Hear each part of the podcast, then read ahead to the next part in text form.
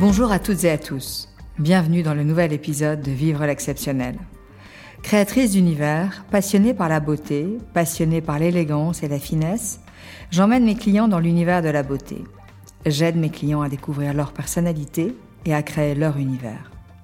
Je suis Isabelle Leclerc, créatrice d'univers depuis plus de 30 ans. Je crée des univers de vie et des univers de réception. Ce qui me fait vibrer, ce qui me passionne, ce que j'aime par-dessus tout est la beauté.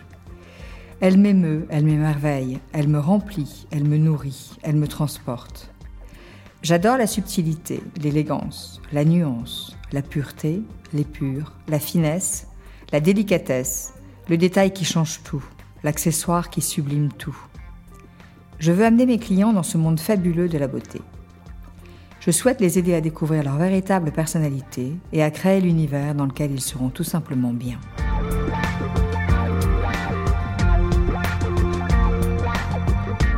Aujourd'hui, je vous emmène dans la magie du détail. Léonard de Vinci disait Les détails font la perfection, et la perfection n'est pas un détail. Le détail est souvent considéré comme secondaire. Ce n'est qu'un détail, dit-on. Or, le détail est tout ce qui fera la différence. Il est tout sauf secondaire, inutile ou accessoire. La signature d'une œuvre, d'un projet, d'une réalisation sera dans le détail. Le détail est essentiel et non futile. Le détail est une signature. Il permet de se démarquer, de se différencier, de révéler sa personnalité, de signer sa création. Le détail sublime, le détail valorise. Il a sa place dans tous les domaines.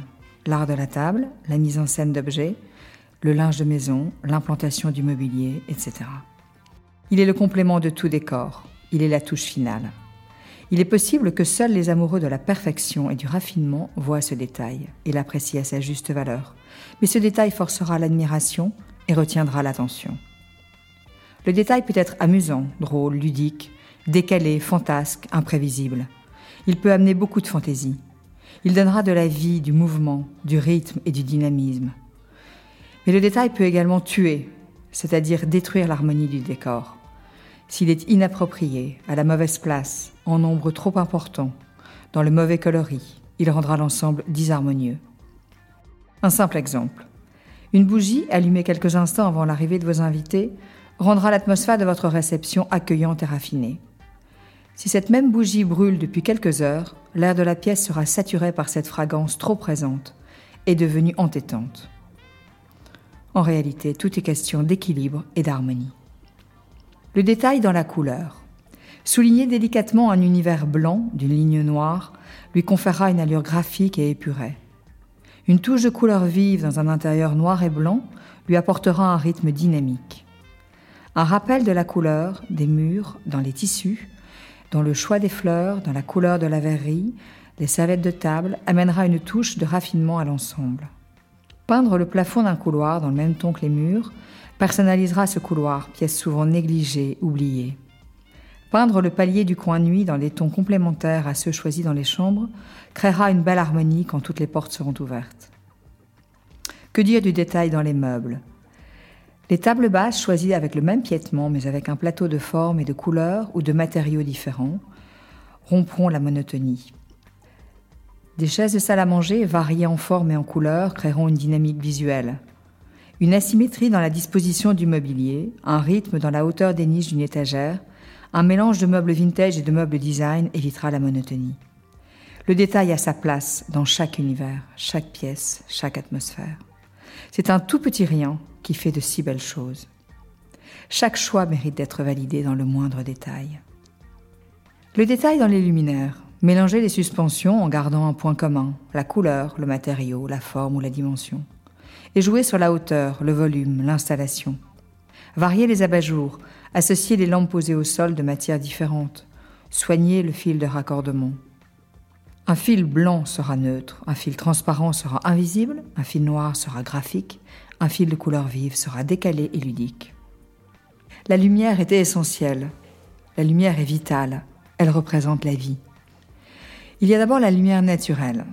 La lumière naturelle anime un univers, le métamorphose. Elle éclaire un visage, elle illumine une atmosphère. Elle est le symbole de la vie. Elle peut être douce, tamisée, ou alors vive, lumineuse, éblouissante, voire même parfois crue, et même devenir agressive. Elle varie selon l'heure de la journée, l'exposition, la saison et l'ensoleillement. La lumière se reflète dans la couleur. Une même couleur appliquée sur les quatre murs d'une pièce ne donnera pas la même tonalité. Celle-ci sera différente selon l'exposition et l'ensoleillement. Le plafond se reflètera, les ombres assombriront l'intensité de la couleur et l'éclairage la modifiera. La lumière naturelle évolue à chaque minute de la journée et dégage alors une énergie différente. Nous avons ensuite la lumière artificielle. L'éclairage direct ou indirect est complémentaire de la lumière naturelle. Il crée une atmosphère différente avec un jeu d'ombre. Les luminaires sont de plus en plus esthétiques, ils dépassent leur fonction première d'éclairage.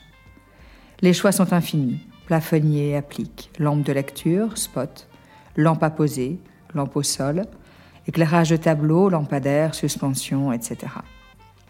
Une scénographie lumineuse peut être créée sur un mur parfaitement régulier en combinant plusieurs suspensions. Soit trois suspensions identiques alignées, soit trois suspensions déclinées dans un matériau commun, trois suspensions identiques chacune dans un coloris différent, ou trois suspensions d'une même collection dans des formes différentes. Les possibilités sont infinies. Les créer et les utiliser donnera du caractère et de la personnalité à votre univers de vie. Quels conseils pourrais-je vous donner? Il faut mélanger les différents modèles, les matières, les formes, les mises en scène. Cela créera des ambiances graphiques, épurées et élégantes. Les erreurs à ne pas commettre. Utilisez le même modèle partout. Cela rendra votre univers fade et sans personnalité. Ou alors, y intégrer trop de mélange il faut respecter une certaine unité, soit dans la matière, ou dans la forme, ou dans la taille. Giorgio Armani disait Pour créer quelque chose d'exceptionnel, votre état d'esprit doit être focalisé sans relâche sur le moindre détail. Quel conseil puis-je vous donner? Il faut jouer la simplicité et l'élégance. Il faut ne surtout pas surcharger les couleurs, les matières, les objets et les meubles. Il faut être attentif à chaque finition et à chaque détail. Quelles sont les erreurs à ne pas commettre? Rajoutez encore et toujours. Écoutez le principe less is more.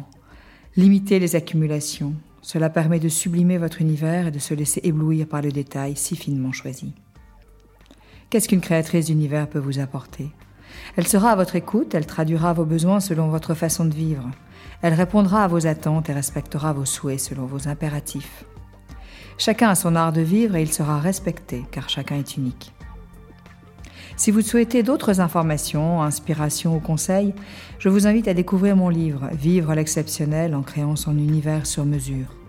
Il est en vente sur le site www.vivrelexceptionnel.com et sur Amazon. Je vous remercie de votre écoute. J'espère que cet épisode de Vivre l'exceptionnel vous a plu. À très vite pour le prochain. Suivez-nous sur les réseaux sociaux Facebook et Instagram Vivre l'exceptionnel.